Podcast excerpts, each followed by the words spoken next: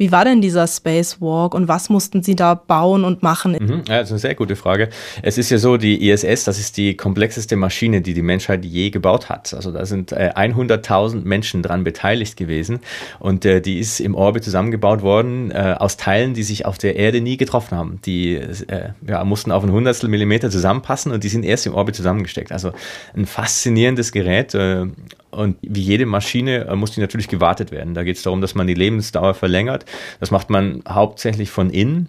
Aber bei der Raumstation haben wir auch die Chance, weil wir als Menschen in einen Raumanzug äh, schlüpfen können, dass wir auch draußen äh, Dinge reparieren und warten. Und bei uns ging es darum, dass wir eine Kühlpumpe, die defekt war, ausgetauscht haben und noch ein paar Kabel verlegt haben für einen zukünftigen Anbau an der Raumstation äh, und einen Scheinwerfer ausgetauscht. Da gibt es so eine Reihe von Dingen, die anstehen und die haben wir erledigt in dem Fall. Wir, das ist mein Kollege Kollege Reed Wiseman und ich äh, sind dann für sechseinhalb Stunden äh, in den freien Weltraum geschwebt und haben dort draußen gearbeitet. Und das ist natürlich schon ein faszinierendes Erlebnis. Und wie trainiert man das? Weil ich glaube, Sie hatten einen Außeneinsatz während dieser sechs Monate.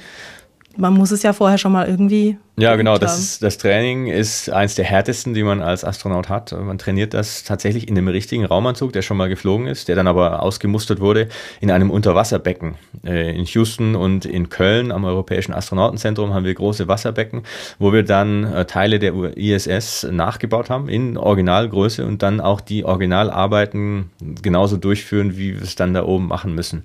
Das heißt, letztendlich kennt man äh, alle Handgriffe. Man weiß, wie man kommuniziert, man weiß, äh, wo man sich an der Raumstation lang hangeln muss. Man weiß genau, wie man seine Sicherheitsleinen bedient, damit man nicht in freien Weltraum äh, wegschwebt. Und äh, von dem her hat man das eigentlich ganz gut im Griff. Also man ist technisch sehr gut vorbereitet, wenn man da rauskommt. Nur der, der wirkliche Unterschied ist natürlich der, dass wenn man ja im Pool aus der Luftschleuse rauskommt, hat man unter sich den Beckenboden und dann im Weltraum äh, hat man 400 Kilometer nichts unter sich und das ist natürlich schon mal noch ein Unterschied. Und dabei entstehen dann auch faszinierende Bilder, die Sie ja äh, von Ihrer Mission geschickt haben.